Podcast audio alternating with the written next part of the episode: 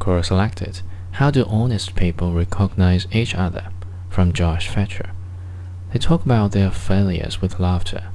Relationships. She broke up with me. I didn't give her any attention. It was my fault. Family. I didn't talk to my sister for years. I was stubborn. I said sorry, but it still hurts.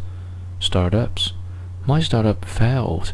I treated my employees and co-founders poorly. It was my fault.